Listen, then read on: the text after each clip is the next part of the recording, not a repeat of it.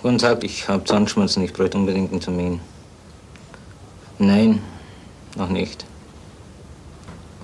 Äh, ich weiß nicht, Zahnschmerzen. Epithelische Zahnschmerzen. Ja, so ziehen. Ja, ich muss Sie aber darauf hinweisen, dass ich AIDS habe. Mhm. Mhm. Sie sind also jetzt der vierte Arzt, wo mich nicht behandelt. Gut, Dankeschön, wiederhören. Vierte. Die 80er. Eine unbekannte Krankheit taucht auf. Erst in den USA, dann in Europa und in West-Berlin. Die Unschuld war, war weg. Man hatte Angst, Leute sind gestorben. Auffällig viele homosexuelle Männer erkranken. Die ersten Jahre weiß aber niemand genau, wie das Virus übertragen wird. Haben Sie Angst vor AIDS? Vor AIDS? Warum? Bin ich homo oder was? Ja, ich habe Angst vor der Seuche, dass es sich zu einer Volksseuche entwickelt. Haben Sie Angst vor AIDS? Was ist denn das? Wissen Sie nicht, was es ist? Die große Party in West-Berlin ist vorbei. Eine ganze Generation stürzt ins Trauma. Also wenn dir dann irgendwie ein 17-jähriger Freund erzählt, der hat jetzt sein Testament gemacht. Das ist Die Mauerstadt, wildes West-Berlin. Folge 8, das Virus. Ich bin Johannes Nichelmann.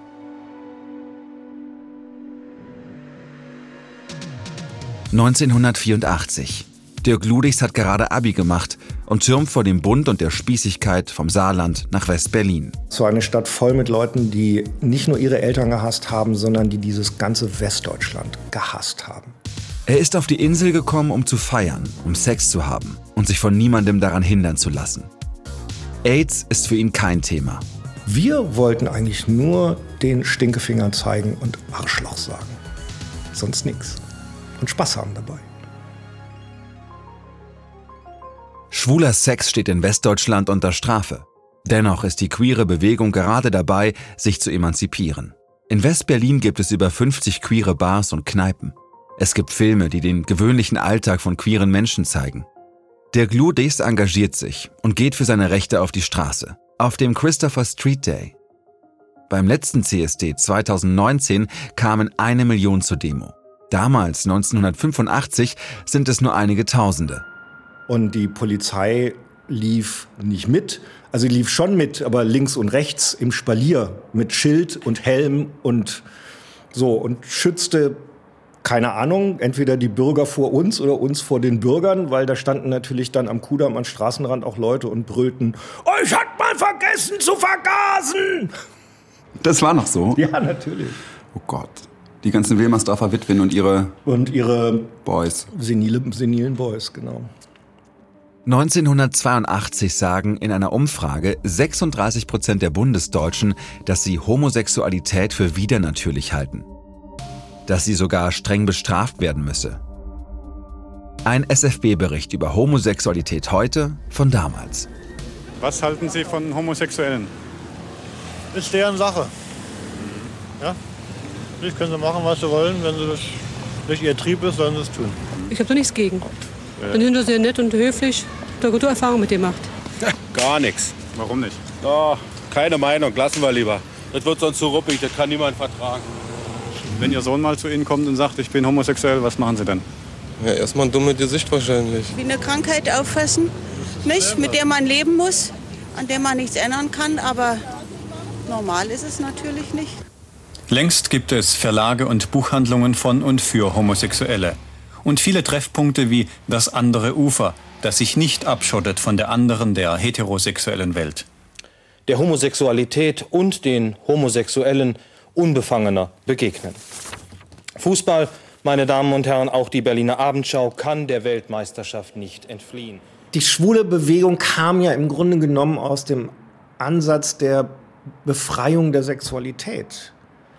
Also ich sag mal, während Lesbenbewegung sehr viel mehr sich auseinandergesetzt hat mit Fragen von sexueller Gewalt oder sich zu, äh, auseinandergesetzt hat mit Fragen von Sexismus und und also bevor du als Lesbe diskriminiert bist, bist du immer schon als Frau diskriminiert. Schwule Diskriminierung war eine völlig andere. Du warst ja nicht als Mann diskriminiert, sondern als Schwuler diskriminiert. Und was war diskriminiert? Deine Sexualität, dein, deine weibische Sexualität. Damit haben wir uns in allererster Linie auseinandersetzen müssen. Und von daher war dieses Stolzsein auf das schwulen, auf den schwulen Sex und das Zelebrieren von schwulem Sex war ein wesentlicher Bestandteil von schwuler Befreiung. Wer in West-Berlin auf der Suche nach Sex ist, bekommt Sex. Um sexuell übertragbare Krankheiten sorgt sich eigentlich niemand. Die gefährliche Syphilis ist inzwischen behandelbar. Vor Tripper oder anderen Erregern, die jucken, brennen oder Schlimmeres auslösen, hat auch niemand so wirklich Angst. Was wir sehr viel gemacht haben, war einfach, weil es kein Geld gekostet hat, waren Klappen. Also wir, wir haben abends ausgedehnte Klappentouren gemacht auf Fahrrädern.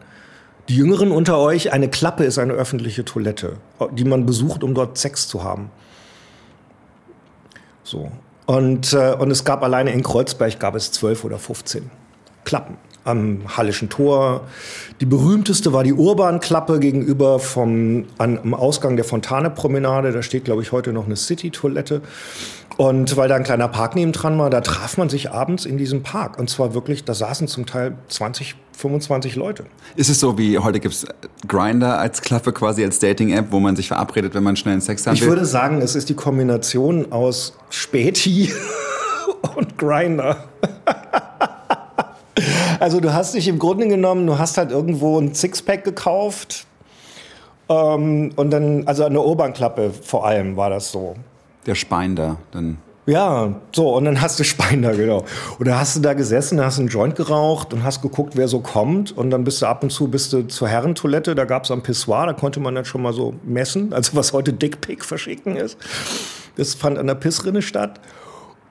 Und äh, wenn da jemand war, mit dem du dich zurückziehen wolltest, dann bist du in die Damenabteilung gegangen, weil auf der Damentoilette war ja nun nachts um zwei keine Frau.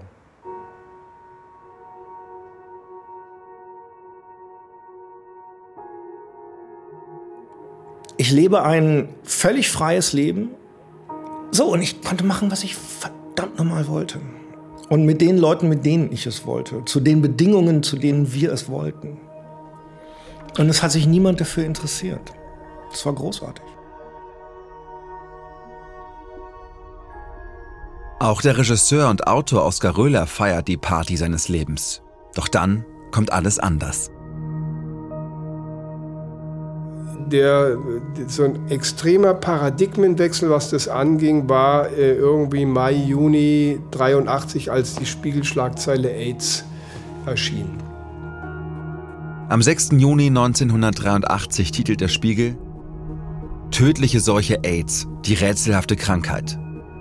Auf dem Cover ist das Fotonegativ zweier stehender und gut gebauter Männer zu sehen. Sie befriedigen sich scheinbar gegenseitig. In den USA gibt es da schon knapp 1500 bestätigte Fälle, in Deutschland 24. Der Spiegel fragt damals, wird AIDS wie ein apokalyptischer Reiter auf schwarzem Ross über die Menschheit kommen? Ist eine moderne Seuche in Sicht, die sich zu Tod, Hunger und Krieg gesellen wird, wie einst im Mittelalter? Oder werden nur die homosexuellen Männer daran glauben müssen? Vielleicht, wie es Bakteriologe Fehrenbach formuliert, weil der Herr für die Homosexuellen immer eine Peitsche bereit hat. So steht das damals in dem Blatt.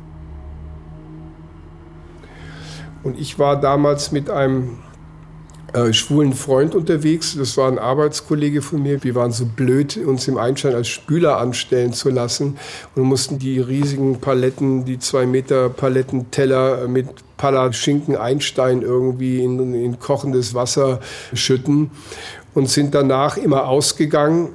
Und der war sehr promisk. Als diese Schlagzeile kam, hat er gleich am gleichen Tag gemeint, noch so, jetzt kann ich mein Testament machen. Bislang war das mit dem Virus nur aus New York oder San Francisco zu hören. So wie Corona ja auch erst einfach nur in Wuhan war. Die Ärzte sind ratlos. Es gibt viele verschiedene Symptome.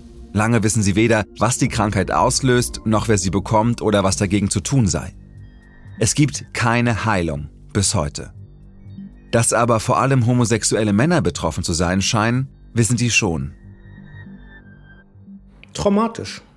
Also ich wusste von AIDS schon vorher, ich wusste schon vor meinem Umzug aus Saarbrücken, wusste ich schon, weil es gab eine Bildschlagzeile, so 83, seltsamer Schwulenkrebs in den USA, schon 63 tot oder so.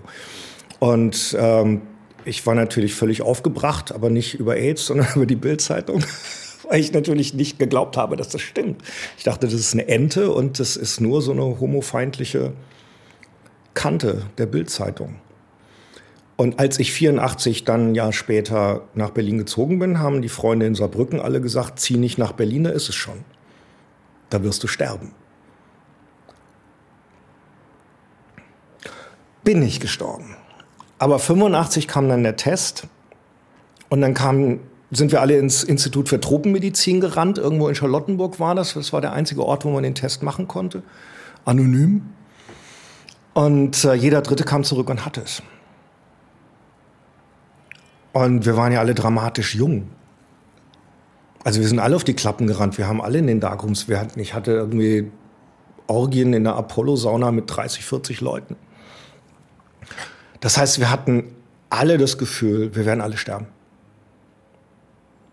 Es hat niemand wirklich, glaube ich, 85 von sich gedacht, ich komme da lebend raus. Auch, auch wenn man negativ war.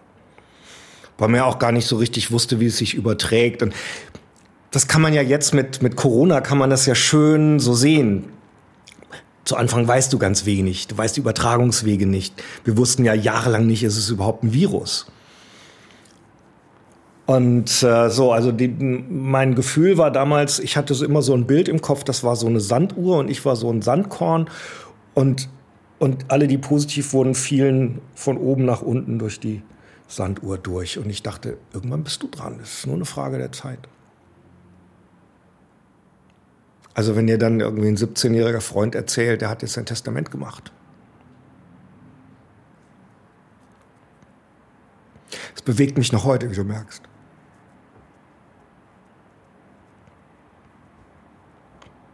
Und es war ja auch 85, 86 noch nicht so, dass die Leute wirklich krank waren. Die waren HIV-positiv. Und die wussten, sie werden irgendwann krank. Und wir waren jetzt nicht die Generation, die schon in den 70ern nach San Francisco, nach Los Angeles und nach New York geflogen ist und da irgendwie Sex hatte. Das heißt, diese ersten AIDS-Fälle in Deutschland, die haben wir nicht mitbekommen. Die gab's, aber die hatten sich in den USA infiziert. Die haben wir nicht mitbekommen. Wir haben dann erst ähm, so also mein bester Freund Axel wurde 89 zum ersten Mal richtig krank.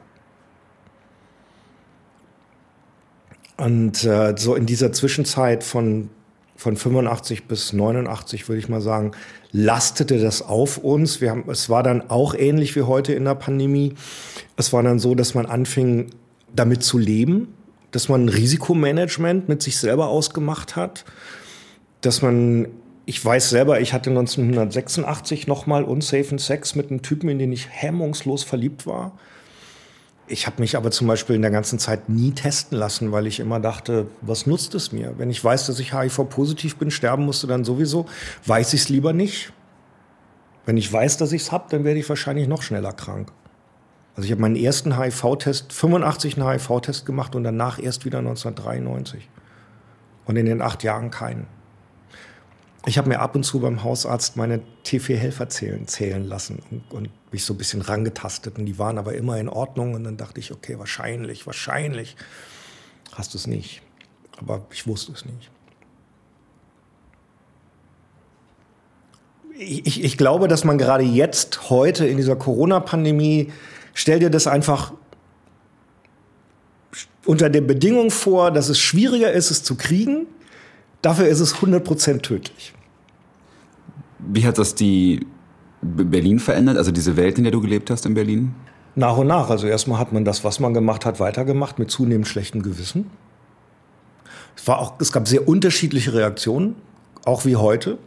Die einen kriegen einen Föhn, weil sie eine Maske anziehen müssen, die anderen kriegen einen Föhn, weil jemand eine Maske nicht anhat. Also das war damals genauso. Also so, es gab Leute, die komplett mit allem aufgehört haben, gar keinen Sex mehr hatten. Es gab Leute, die gesagt haben, es ist mir scheißegal, ich werde eh verrecken. Und es gab die große Mehrzahl der Leute, die dann angefangen hat, so ab Mitte der 80er sich an diese Safer Sex Regeln zu halten oder zu versuchen, sich dran zu halten. Es war ja auch gar nicht so einfach. Also das Kondom war ja jetzt nicht unbedingt schwul besetzt. Das Kondom war für Heteros, die keine Kinder haben wollten. Also man musste erstmal lernen, dass man das überhaupt ja, natürlich. auch dafür verwenden ich, kann. Das, Im Gegenteil, kein Gummi nehmen zu müssen, war ein Teil von schwuler sexueller Selbstbefreiung. So. Die Heten haben ja zu verhüten, wir nicht. Das war, darauf warst du stolz. Das heißt, das Gummi war zu Anfang sehr, sehr schwer in der Community durchzusetzen. Das war ja nicht einfach. Also das hat eine Weile gedauert. Oskar Röhler. Für uns Heteros ging ja dann auch äh, diese Panikwelle vor AIDS irgendwo los. Mit den Kondomen war das noch gar nicht so. Du hast, du hast 84, eigentlich 85, wenn du mit jemandem ins Bett gegangen bist, hast du keine Kondome genommen. Trotz der Krankheit. Du hast es halt einfach nicht gemacht. Aber du hast ständig in der Panik gelebt, dass irgendwas schiefgehen kann oder du hast ständig so das Gefühl gehabt, hm, guck dir die jetzt mal genau an oder, oder äh, guck da mal jetzt genau, was da jetzt los ist. So. Und das hat ja irre viel bedeutet damals irgendwie. Insgesamt sind in den 80ern zwischen 30.000 und 80.000 Menschen in Deutschland betroffen. Tatsächlich aber nur sehr wenige Heteros. 1988 lag die Zahl am höchsten, mit 126 Menschen.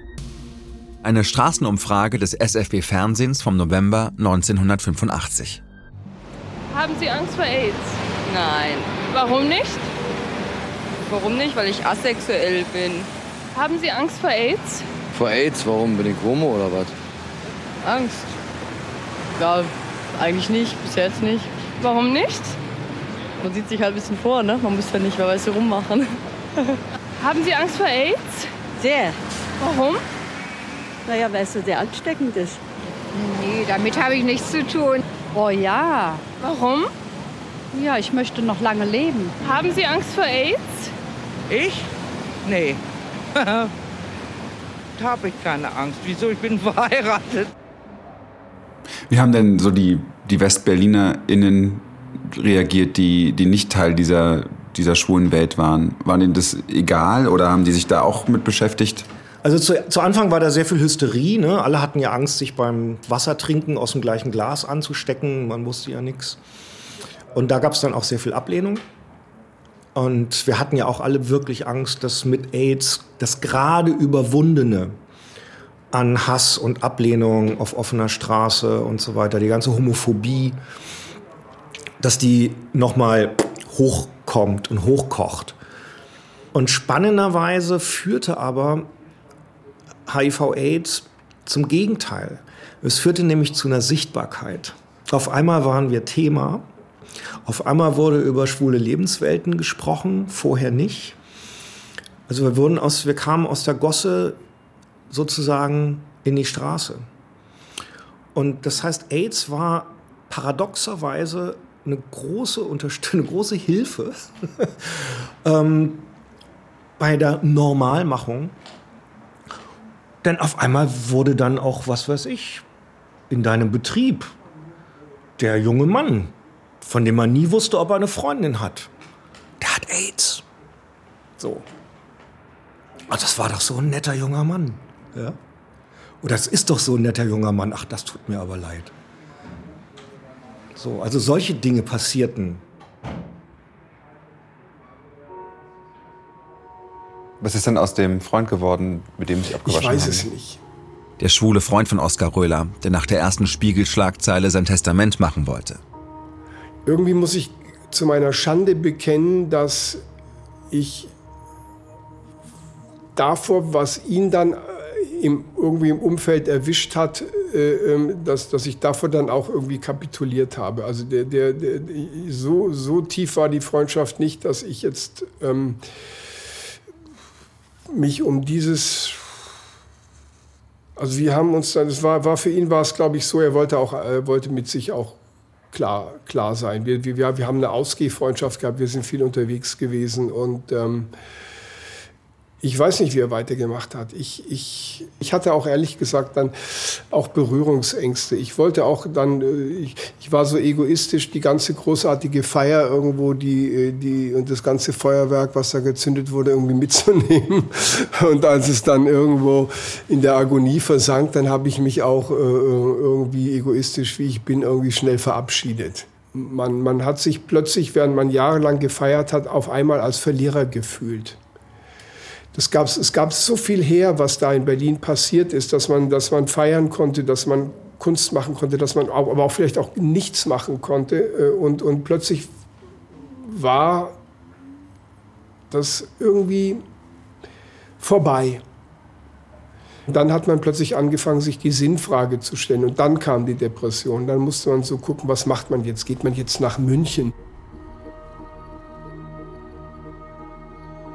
Vielleicht ist es auch der Schock der Generation No Future, dass das Leben wirklich innerhalb eines Wimpernschlages vorbei sein kann.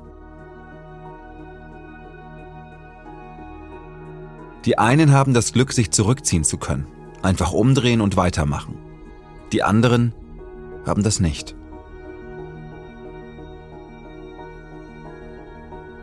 Während rund um dich rum die ganze Welt ganz normal weiter funktioniert hat und, und, und, und gleichzeitig immer mehr Leute krank, immer mehr Leute tot. Wir sind Ende der 80er, Anfang der 90er Jahre, war ich jede Woche auf einer Beerdigung.